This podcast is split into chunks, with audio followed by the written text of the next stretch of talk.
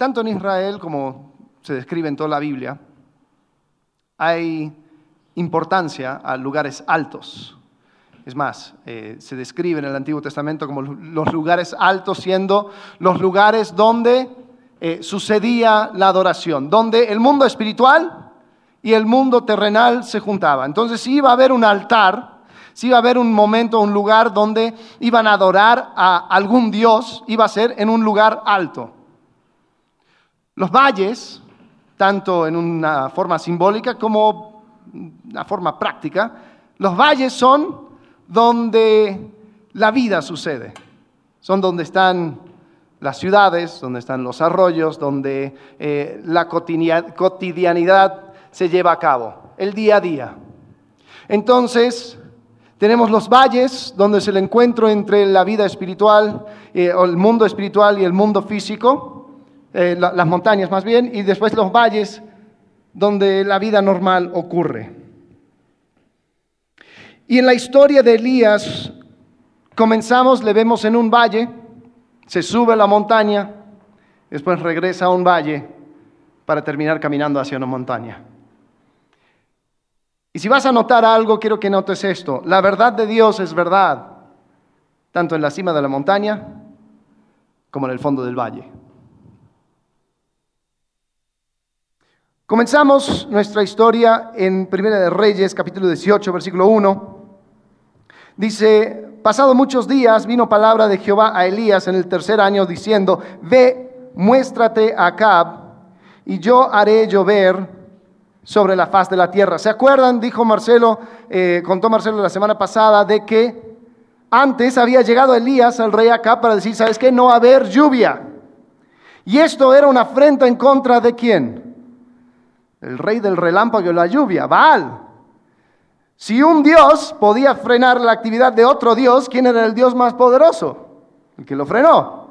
Jehová paró por completo la lluvia para mostrar que aquí no manda Baal. Pero pasados muchos días, Jehová le dijo a Elías, ve y muéstrate a Acab y yo haré llover sobre la faz de la tierra. Fue pues Elías a mostrarse a Acab y el hambre era grave en Samaria. Y Acab llamó a Abdías su mayordomo. Hay un profeta llamado Abdías que escribió un libro, no es este, simplemente tiene el mismo nombre.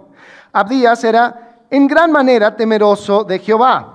Porque cuando Jezabel destruía los profetas de Jehová, Abdías tomó a cien profetas y los escondió de cincuenta en cincuenta en cuevas y los sustentó con pan y agua. Dijo pues Acab a Abdías, ve por todo el país y todas las fuentes de aguas y todos los arroyos, a ver si acaso hallaremos hierba con que conservemos la vida a los caballos y las mulas para que no nos quedemos sin bestias. Y dividieron entre sí el país para recorrerlo. Acab fue por un camino y Abdías fue separadamente por otro. Ahora, me tocó un par de veces leer esto para cachar algo eh, en estos primeros versículos. ¿Con qué se estaba ocupando el tiempo el rey Acab en tiempo de sequía y en tiempo de hambruna? En asegurarse que sus bestias no se morían de hambre. Cuando habían personas, sus propios ciudadanos que se estaban muriendo del hambre, él manda a sus siervos a buscar agua, pero no para personas, sino para sus caballos y para sus bestias. Aquí podemos ver el corazón egocentrista de Acab. Acab era rey de Israel, era conocedor de Jehová. Si bien su esposa había venido de, un lugar de donde se, adoraba Baal y parece que ellos adoptaron por completo esa práctica, Acab no era ingenuo, conocía. Sin embargo, yo creo que él sabía que el costo de seguir a Jehová iba a ser muy alto, iba a tener que sacrificar mucho. Y aunque Acab conocía la verdad, lo rechazaba por lo que implicaba. Después tenemos un diálogo extraño en versículo 7 del 1 Reyes 18. Eh, Dice, yendo a Abdías por el camino, se encontró con Elías y cuando lo reconoció se postró sobre su rostro y dijo, no eres tú mi señor Elías. Y él respondió, él respondió yo soy, ve, di a tu amo, aquí está Elías. Ahora, esto también es curioso. Este Abdías dice, no eres tú mi señor Elías Elías dice, di a tu amo. Él quiere mostrar respeto a Elías, pero él tiene un amo. Yo creo que esa era la manera en que vivía mucho del pueblo en ese tiempo. Conociendo a Jehová, pero entendiendo de que viven bajo una estructura donde tienen un amo y tienen que servir a ese amo. Bueno, eso era la, situación de Abdías. Y Abdías pasa mucho tiempo tratando de mostrar a Elías de que él sí era fiel a Jehová. Porque dice, ¿En qué pecado para que me entregues a tu siervo en mano de acá para que me mate?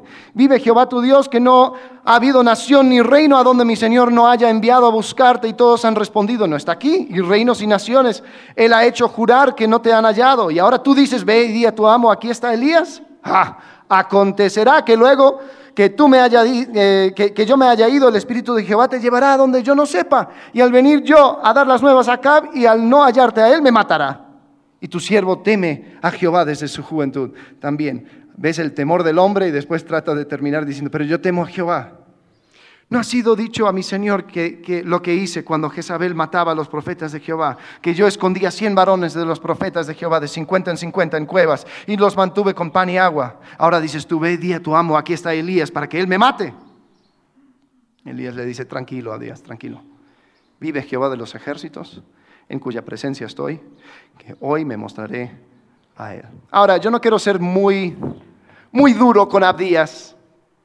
Si parece que estaba viviendo una doble vida, pero yo creo que muchos de nosotros al estar confrontados con esa situación viviríamos de la misma forma. Es más, muchos de nosotros, aún sin enfrentar peligro de muerte, simplemente con enfrentar peligro de vergüenza o peligro de sustento o peligro de cualquier tipo de cosa menor, también vivimos esa doble vida. Diciendo, bueno, pero es que así hay que hacer, pues es difícil, pues ¿cómo uno va a hacer? No puede uno vivir para Dios lunes a sábado. Son los domingos, ahí sí lo entrego, pero por favor que no me ven la cara mis compañeros de trabajo, mis compañeros de escuela, que estoy entrando y saliendo de la iglesia. Pero sí, sí, sí, aquí vengo y aquí hablo y aquí... Vuelvo a decir, Abdías lo hacía por supervivencia. Tenía que sobrevivir de una forma. Eh, es lo que es. No, no emito juicio ni, ni digo que está bien. Pero sí creo que es un reflejo del pueblo en aquel entonces y creo que es un reflejo de la iglesia hoy en día. Conociendo la verdad. Sin embargo, lo que implica la verdad. Eso no estoy dispuesto a hacer. Versículo 17. Cuando Acab vio a Elías, dijo, ¿eres tú el que turbas a Israel? Marcelo habló un poco de esto la semana pasada. Elías responde, no, yo no he turbado a Israel, sino tú y la casa de tu padre, dejando los mandamientos de Jehová y siguiendo los Baales. Acab odiaba a Elías porque ponía en claro la responsabilidad del rey de guiar al pueblo hacia Jehová. Cuando Acab quería hacer su propia cosa, ahí viene Elías para turbarle. Y Acab diciendo, tú has turbado y no, no, no, no, no te confundas, Acab. Tú y la casa de tu padre, dejando los mandamientos de Jehová y siguiendo los Baales. Bueno, después tenemos el gran desafío. El gran desafío lo encontramos en el versículo 19. Envía pues ahora a congregarme a todo Israel en el monte Carmelo y a los 450 profetas de Baal, los 450 profetas de Acera que comen a la mesa de Jezabel. Es decir, ellos vivían a expensas de, los impuestos. Entonces Acab convocó a todos los hijos de Israel y reunió, reunió a los profetas en el monte Carmelo y acercándose Elías a todo el pueblo, dijo, Ahora, fíjate, yo creo que lo que él dice es el resumen de todo este periodo de Israel. Dijo, ¿hasta cuándo claudicaréis vosotros entre dos pensamientos?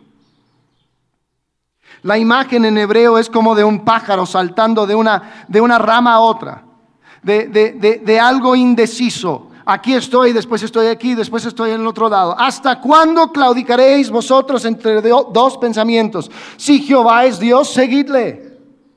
Y si Baal, id en pos de él. Y el pueblo no respondió palabra. Sabes, en este tiempo los arqueólogos tienen dificultad en, saber eh, si los si el pueblo de Israel realmente seguían a Jehová o no, porque cuando encuentran estatuillas encuentran a un tal Dios Él y su esposa Acera. Y algunos piensan que los de Israel trataban de unir, de fusionar los dos conceptos de Jehová con Baal para decir, ay, sí, sí, sí, yo sigo a Jehová y su esposa. Yo sigo a Dios y a todos los otros Baales. Baal es, una palabra que significa Señor. Entonces yo, yo sigo, yo sigo a Jehová, pero también sigo esto demás. Y, y Elías dice, no, ¿hasta cuándo vas a estar saltando de rama en rama? Si Jehová es Dios, seguidle a Él y solamente a Él. Bueno, entonces comienza el desafío. Dénsenos pues dos bueyes y escojan ellos uno y córtenlo en pedazos y pónganlo sobre la leña, pero no pongan fuego debajo. Y yo prepararé el otro buey y pondré sobre leña y ningún fuego pondré debajo. Invocad luego vosotros el nombre de vuestros dioses y yo invocaré el nombre de Jehová. Y el Dios que, que respondiere por medio de fuego, ese sea Dios. Y todo el pueblo respondió, va, bien dicho. Entonces Elías dijo a los profetas de Baal, escogeos un buey y preparadlo vosotros primero puesto que sois más, e invocar el nombre de vuestros dioses, más no pongáis fuego debajo. Y ellos tomaron un buey que les fue dado y lo prepararon, e invocaron el nombre de Baal, desde la mañana hasta el mediodía, diciendo, Baal, respóndenos. Pero no había voz, ni quien respondiese. Entre tanto, ellos andaban saltando cerca del altar que habían hecho. Y aconteció al mediodía que Elías se burlaba de ellos, diciendo, gritad en alta voz, porque Dios es, quizás está meditando o tiene algún trabajo, o va de camino. Tal vez duerme y hay que despertarle. Y ellos clamaban a grandes voces y se sajaban con cuchillos y con lancetas conforme a su costumbre hasta chorrear la sangre sobre ellos. Pasó el mediodía y ellos siguieron gritando frenéticamente hasta la hora de ofrecerse el sacrificio, pero no hubo ninguna voz ni quien respondiese ni escuchase. Entonces dijo Elías a todo el pueblo, a ver, acercaos a mí. Y todo el pueblo se le acercó y él arregló el altar de Jehová que estaba arruinado. Interesante, había un altar, pero había caído en desuso. Él lo empieza a reparar, dice, entonces dijo, eh, eh, perdón, eh, tomando Elías doce piedras conforme al número de las tribus de los hijos de Jacob, el cual había sido dada palabra de Jehová diciendo, Israel será tu nombre. Edificó con las piedras un altar en el nombre de Jehová Después hizo una zanja alrededor del altar en que cupieran dos medidas de grano. Preparó luego la leña y cortó el buey en pedazos y lo puso sobre la leña y dijo, llenar cuatro cántaros de agua, derramadla sobre el holocausto y sobre la leña. Creo que lo hizo para que no quedara duda de lo que iba a suceder. Hacerlo otra vez. Y otra vez lo hicieron. Dijo aún hacerlo una tercera vez y lo, lo hicieron una tercera vez. De manera que el agua corría alrededor del altar y también se había llenado de agua la zanja. Cuando llegó la hora de ofrecerse el holocausto, él se, acercó el profeta Elías y dijo, Jehová, aquí está orando, Jehová Dios de Abraham, de Isaac, de Israel. Fíjate cómo él recuerda. Sea hoy manifiesto que tú eres Dios en Israel y que yo soy tu siervo y que por mandato tuyo he hecho todas estas cosas. Respóndeme, Jehová. Respóndeme para que conozca este pueblo que tú, oh Jehová, Eres el Dios y que tú vuelves a ti el corazón de ellos. Entonces cayó fuego de Jehová, consumió el holocausto, la leña, las piedras y el polvo, y aún lamió el agua que estaba en la zanja. Viéndolo todo el pueblo se postraron y dijeron, Jehová es Dios, Jehová es Dios. Entonces Elías les dijo, prended a los profetas de Baal para que no se escape ninguno. Y ellos los prendieron. Y los llevó Elías al arroyo de Sison y allí los degolló. Entonces Elías dijo a Acab, sube come y bebe, porque una gran lluvia grande, una, lluvia grande se oye. Acab subió a comer y beber y Elías subió a la cumbre del Carmelo y postrándose en tierra puso su rostro entre las rodillas. Pausa. Mira la actitud del pueblo. La actitud del pueblo que divagaba todo este tiempo entre, entre dos opiniones, ahora al ver el fuego del cielo, sí. Ahora sí, dijeron, estoy contigo, Elías. Tomaron a todos los profetas de Baal y los mataron, los degollaron, este mismo pueblo, que tal vez el fin de semana pasado estaban ahí con los mismos profetas adorando a Baal. Pero bueno, ahí tenemos el pueblo. Ellos no respondían palabra cuando Elías tiró el desafío. Pero ahora que lo vieron, dijeron sí. Después tenemos a Acab. Acab muy dispuesto a amenazar a Elías, pero ahora no le veo hablando mucho. Ahora no le veo eh, como un hombre tan agresivo. Hasta Elías le da instrucciones, dice, sube, come y bebe, porque una lluvia grande se oye. Y eso es lo que hizo acá. Ahí estaba calladito. Tenemos a Elías. Elías está en, la máxima, en su punto máximo. Él hace el sacrificio, pero después, aún después de, matar a los profetas, él sube hasta la cumbre de Carmelo y ahí se pone a orar. No podía estar un mejor momento. Seguramente se, se, sentía totalmente en sintonía con Jehová. Ahora te pregunto, ¿te ha pasado, te ha tocado un momento donde todo se pone a un lado?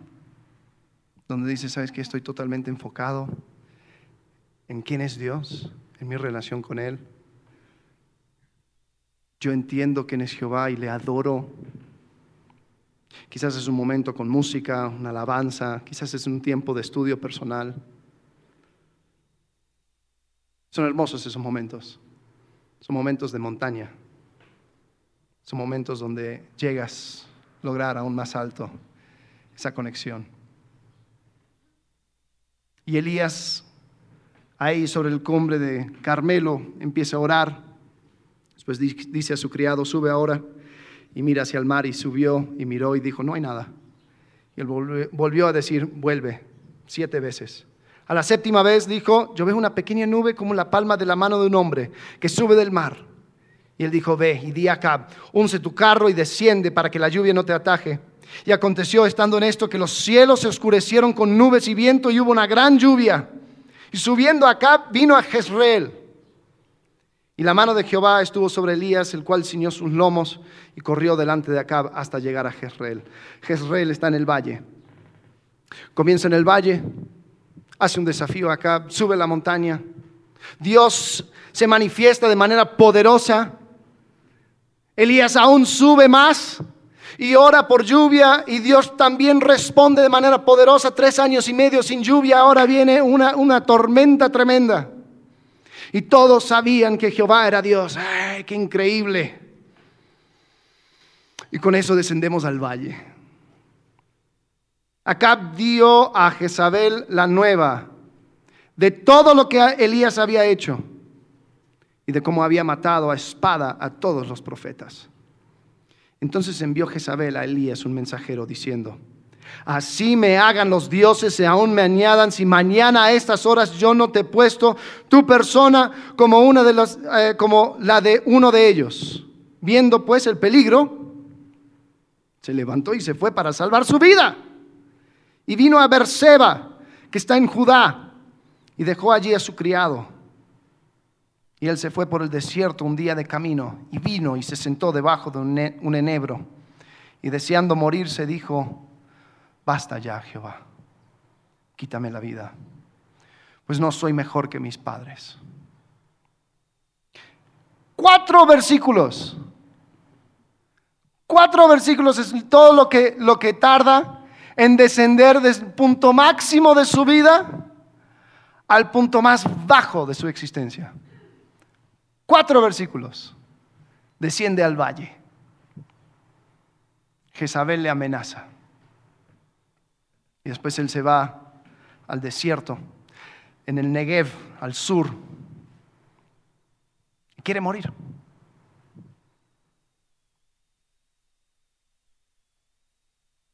Yo me imagino cómo se habrá sentido Elías. Ahora, la Biblia no lo dice, pero yo creo que él suponía ciertas cosas. Yo creo que él suponía que iba a haber avivamiento en ese momento. Que todos iban a cambiar, que acá iba a decir, oh, he pecado, voy a quitar de en medio a esta mujer Jezabel, voy a hacer, voy a seguir a Jehová. Y todo el pueblo iba a darse la vuelta, iba a seguir a Jehová, iba a hacer algo increíble. Yo creo que Elías ya se, hacía la película en la cabeza porque Elías pidió que, que los corazones se volvieran a Jehová cuando estaba sobre el monte. Y ahí llega un mensajero, un israelita, uno de los suyos. Mensaje. ¿Cómo puede ser? Todo sigue igual. Es como que ese momento en la montaña no sirvió de nada. Se acabó la música. Abres los ojos después de orar, llegas al estacionamiento, ves a los camiones pasar. No cambia nada. Mañana es lunes. Sigue la escuela, sigue el trabajo, sigue las tareas de casa, hay que ir al súper. Sigue el coronavirus. Bienvenido en la realidad. Estamos en el valle. Imagínate la desilusión de Elías. No cambió nada. A veces preguntamos de manera hasta hiperbólica, ¿qué tiene que ser Jehová para que tú respondas? ¿Qué, tiene que caer fuego del cielo para que tú lo veas? Bueno, eso sucedió. Y ni eso. Con razón Elías llega y dice, mátame, por favor, yo no soy mejor que mis ancestros. Yo no soy mejor que los profetas que estuvieron, estuvieron probando, intentando, intentando, intentando. No hay cambio. No hay cambio. Jehová, ¿para qué? ¿Para qué estoy aquí? Una pérdida de oxígeno en el mundo. Elías tal vez pensó que iba a haber un pre-Carmelo y un post-Carmelo en la historia de Israel, pero te digo algo, fuera de esta historia, no hay indicación. No hubo gran avivamiento.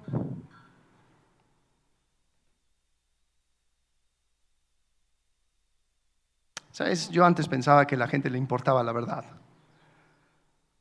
Yo antes pensaba que si tú llegabas con pruebas, y hechos y evidencia y apologética y le dijeras, mira, Jehová es Dios, niégamelo. No, pues no, tus argumentos son sólidos. Que en ese momento iban a entregar su vida a Jesucristo y decir, no, ¿cómo? ¿Cómo pude haber sido tan ciego a la verdad? Yo voy a seguir la verdad. No, la verdad, la verdad es que para muchos la verdad no importa mucho. Porque la verdad muchas veces es inconveniente. La verdad pide mucho de mí. La verdad implica cosas. La verdad me pone, así como el pueblo, entre dos decisiones. La verdad quita cualquier excusa. Entonces la verdad es que a muchos no le importa la verdad. Y como acá estamos muy dispuestos a rechazar la verdad, si seguir la verdad me cuesta mucho. Y como el pueblo, estamos dispuestos a escuchar la verdad mientras que seamos entretenidos. Sí, eh, qué bueno. Ah, vive Jehová. ¡Uh! Fuego del cielo. Increíble. Mañana es lunes. Nos vemos. ¿Me das un show? Aquí aparezco. Pero fuera de eso, yo voy a vivir mi vida. La verdad de Dios es verdad, tanto en la cima de la montaña como en el fondo del valle. Encontramos a Elías totalmente deshecho, queriendo morirse. Y aparece Jehová. o, aparece un ángel de Jehová más bien. Versículo 5. Y echándose debajo del enebro, se quedó dormido. Y aquí un ángel le tocó y dijo, levántate, come. Entonces él miró y aquí a su cabecera una torta cocida sobre las ascuas y una vasija de agua. Comió y bebió y volvió a dormirse. Y volviendo el ángel de Jehová la segunda vez lo tocó diciendo, levántate y come, porque largo camino te resta. Se levantó pues y comió y bebió y fortalecido con aquella comida, caminó cuarenta días y cuarenta noches hasta Oreb, el monte de Dios.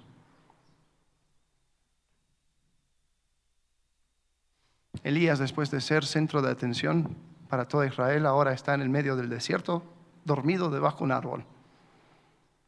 Se levanta, aparece un ángel, come, bebe, duerme. Se levanta de vuelta, come, bebe, camina. Yo creo que hay algo significativo con esto. Porque Dios no llega con un discurso sobre la grandeza de Elías y cómo él era un hombre espectacular y Dios tenía aún grandes cosas para él y Dios iba, levántate Elías, vamos, vamos, vamos. No, no, no, no vino con eso. Tampoco vino a caerle encima diciendo, ¿cómo puedes hacer esto? Estás siendo de vergüenza, estás quitando la gloria de Jehová, el Dios supremo, al, al tomar esta actitud. Tampoco. Envía un ángel para que atienda sus necesidades. ¿Qué necesitas, Elías? Descanso, duerme. ¿Qué necesitas, Elías? Comida, come. Más descanso, duerme. Más comida, come. El descanso bien llevado yo creo que es un acto de fe. El descanso bien llevado, bien llevado porque hay, hay, descanso y vagancia. Descanso bien llevado es un acto de fe. El descanso bien llevado dice, yo no soy tan importante ni el centro del universo que si yo me retiro de la situación se cae. Jehová está en control. Entonces, Dios permite que Elías coma, beba, duerma.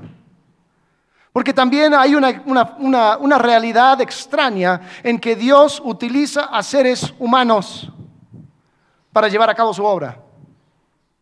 Ahora, hay veces esos seres humanos, por medio de la, fuerza del Espíritu, eh, pueden hacer cosas increíbles, así como Elías, de correr aún más eh, rápido que los carros de Acab y llegar antes al valle de Jezreel. Hay otros momentos donde Dios aún actúa en medio de la debilidad humana, de permitir que coma, que duerma, que descanse. Yo creo que hay que tomar y prestar atención al elemento humano del obrar de Dios. Yo no soy tan importante que no puedo descansar. No soy tan indispensable que no puedo tomar un paso para atrás si es que lo necesito.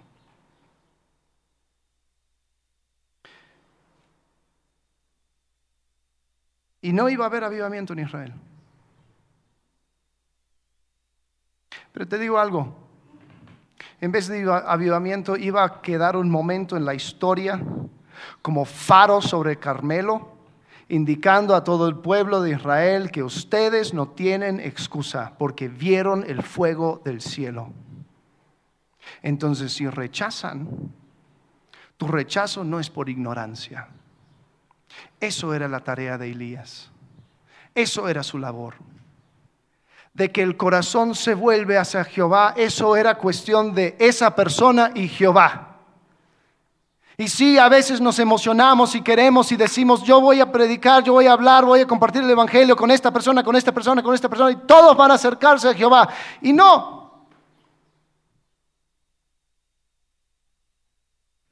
Y tal vez hay, ese, ese ánimo porque dices, no, mi esposo, mi esposa, que tanto he orado por acaban de llegar a la iglesia. Por fin, es mi momento de montaña. Y ya después no escuchamos más de él o de ella. Oh, qué desánimo. ¿Será que nada va a cambiar? Posiblemente. Pero nuestro trabajo, nuestra labor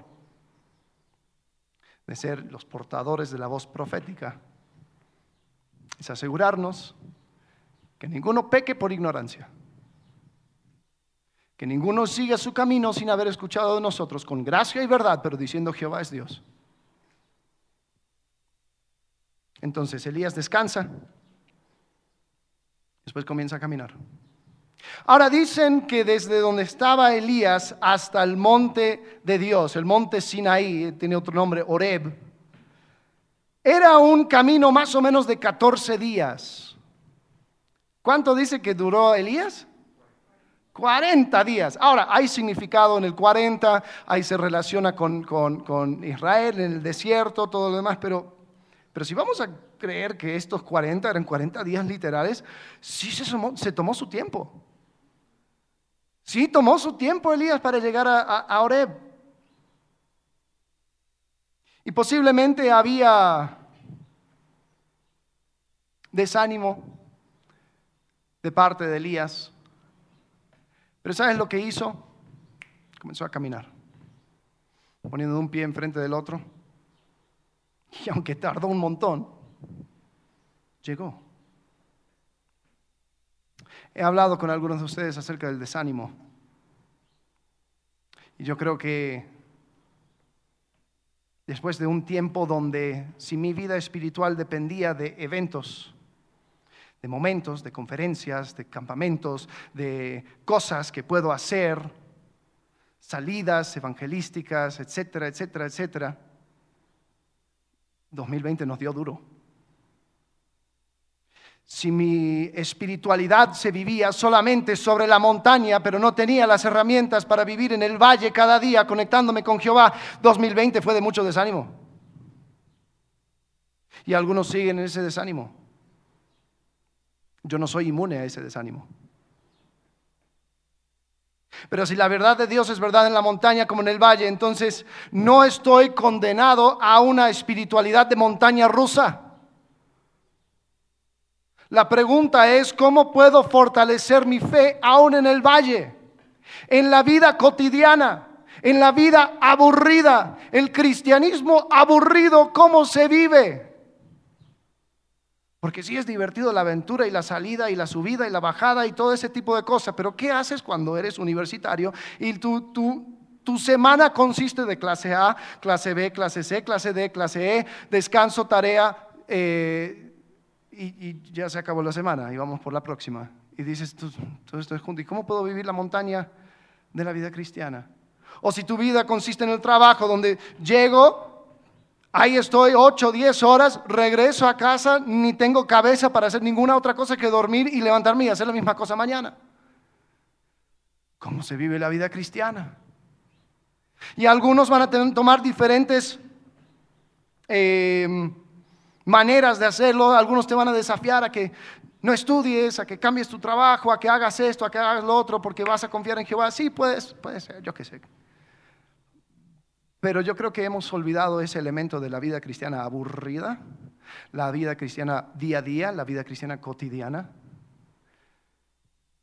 Y pensamos que si estamos en el valle no hay forma de conectarnos con Jehová. Es una mentira. Es una mentira. Entonces, ¿cómo se vive? Caminando. Así de fácil. Caminando. ¿Cuánto le tardó a Elías llegar a Sinaí? 40 días. La Biblia no dice que se desvió. La Biblia no dice que, abandonó, que después esperó un tiempo. No, no. Solo que tardó. Cada día, con su mirada hacia la montaña, ponía un pie sobre el otro, frente del otro y avanzaba. Ahora puede ser que tu avance no sea tan rápido como quisieras. Y está bien, hay periodos. Tenemos que aprovechar y maximizar nuestras vidas. Sí, los días son malos. Sí, tenemos que constantemente reevaluar. Hablamos acerca por cuatro semanas acerca de reevaluar, de ver, de mirar los ritmos de nuestras vidas, de asegurarnos de que no estamos desperdiciando nuestro tiempo. Pero te puedo decir, me ha tocado muchas conversaciones con universitarios que están hasta aquí con tareas y sienten que no están viviendo la misma vida cristiana que tenían hace tres años. Y mi respuesta es, tranquilo, sé fiel en lo que te toca hoy. Camina. Habrán momentos de montaña. Hoy te toca el valle. Y si te toca el valle, pues haz lo que puedas en el valle. Porque la verdad de Dios es verdad en la montaña o en el valle. Elías fue el único lugar que podía ir a la presencia de Dios. Yo voy a caminar hacia, hacia Sinaí porque no tengo, ¿dónde más iremos? Tú tienes palabras de vida eterna. Jehová, yo voy a caminar. Todo mi mundo está derrumbado a mi alrededor y yo siento que no estoy haciendo nada. Camina.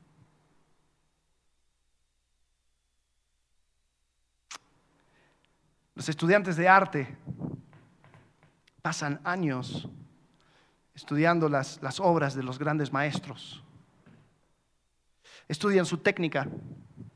Ah, mira, aquí Leonardo da Vinci hizo esta nueva técnica y era porque mezclaba este, este elemento con este elemento y este color con este. Ah, mm, interesante estudian sus historias. No, esto lo pintó cuando estaba en Milán, esto lo pintó cuando después le agarraron eh, estas personas y, le contrataron para que pintara esto en, tal ciudad y después se mudó y después se murió su gato y después y estudian toda la vida del maestro. Estudian sus métodos, estudian sus obras. Esta es parecida a tal otra obra. Y si tú ves, él utilizó la inspiración de tal obra para hacer esta y etcétera, etcétera, etcétera. La verdad, cosas muy aburridas. Cosas que tal vez los estudiantes del arte, al, al aprenderlo, lo aprendían simplemente para pasar el examen. Simplemente lo aprendían porque era parte del currículum. Simplemente lo aprendían porque les tocó aprender.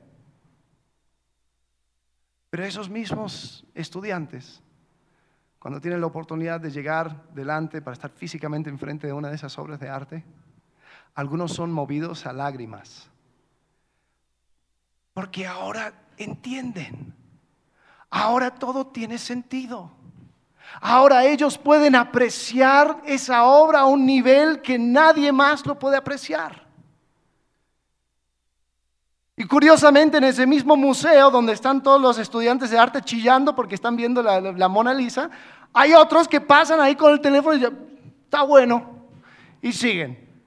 O ni para el está bueno les alcanza. ¿Cómo puede ser que la misma obra, para algunos, es una inspiración extática y para otros no les cambia nada? Es el tiempo que pasaron conociendo al maestro. Esa es la diferencia. No siempre vas a vivir tu espiritualidad en la montaña. No siempre vas a hacer tu hora silenciosa o vas a leer algún pasaje y va a ser como que si los cielos se abrieron. Hay veces donde es la acumulación de años de estudio donde todo tiene sentido.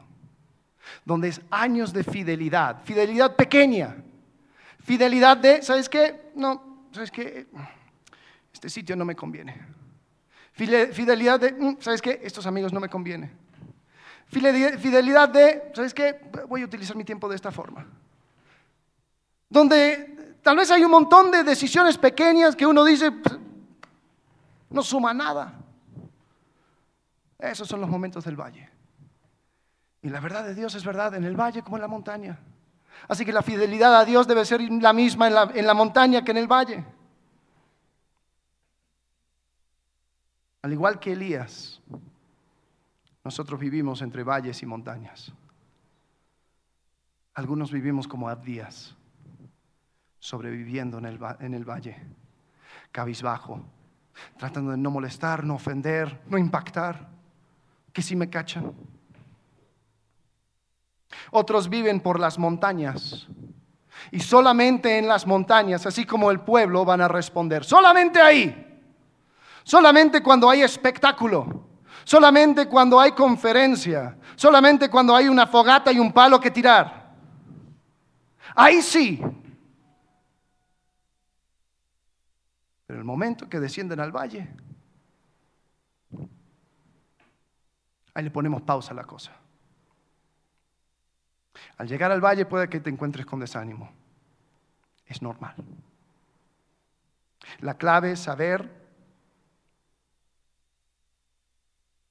que lo que debo buscar es consistencia. Porque en la consistencia voy sumando. Tenemos que vivir según la verdad de quién es Dios. Tenemos que saber cómo eso va implicando en cada decisión de nuestra vida. Que Dios es Dios, sea la montaña, sea el valle. Y aunque tarde, tenemos que paso a paso ir caminando hacia su presencia. La próxima semana vamos a hablar acerca de ese encuentro con Jehová en, el monte de Jehová. Es algo increíble. Es otro momento de montaña. Pero como Jehová le encanta sorprendernos también ahí en ese momento, le sorprende a Elías. Pero por hoy bastó con ver la vida de Elías, así como la nuestra, entre valles y montañas. ¿Dónde te encuentras tú en este momento? ¿Te encuentras en un valle? ¿Te encuentras en un, en un estado de desánimo? te encuentras frustrado porque tal vez mirando hacia atrás o anhelando hacia adelante, ves algo y ves tu vida hoy y dices, yo no quiero estar así, yo no quiero estar aquí. La fidelidad es la constancia de cada día ir viviendo de acuerdo a la verdad de quién es Jehová, aun si es en la monotonía. Hebreos capítulo 6, versículo 9, con esto termino. Pero en cuanto a vosotros, oh amados, estamos persuadidos de, de cosas mejores y que pertenecen a la salvación, aunque hablamos así. Porque Dios no es injusto para olvidar vuestra obra y el trabajo de amor que habéis mostrado hacia su nombre y habiendo servido a los santos y sirviéndoles aún. Pero deseamos que cada uno de vosotros muestre la misma solicitud hasta el fin, para plena certeza de la esperanza, a fin de que no os hagáis perezosos, sino imitadores de aquellos que por la fe y la paciencia heredan las promesas. Elías tenía una idea muy diferente acerca de lo que iba a suceder sobre esa montaña. Pero aún en el valle Dios seguía en control. Aún en el valle Dios seguía con él. Dios seguía usándole. Y aunque sí, el mensaje era, hey, Elías, esto va para largo. Así como dijo el ángel, hay largo viaje. Elías supo de que la verdad de Dios se vive tanto en la montaña como en el valle. Vamos a orar. Padre, gracias porque nos sostienes en cada momento de nuestra vida. Gracias porque aún en la monotonía tú estás. Aún en la vida normal hay posibilidad de mostrar fidelidad hacia ti, Señor, porque tú en cada momento muestras tu amor hacia nosotros. Gracias porque esperamos algo mucho mejor, una esperanza eterna. Señor, por medio de tu Hijo Jesucristo muriendo en la cruz, tenemos esa esperanza.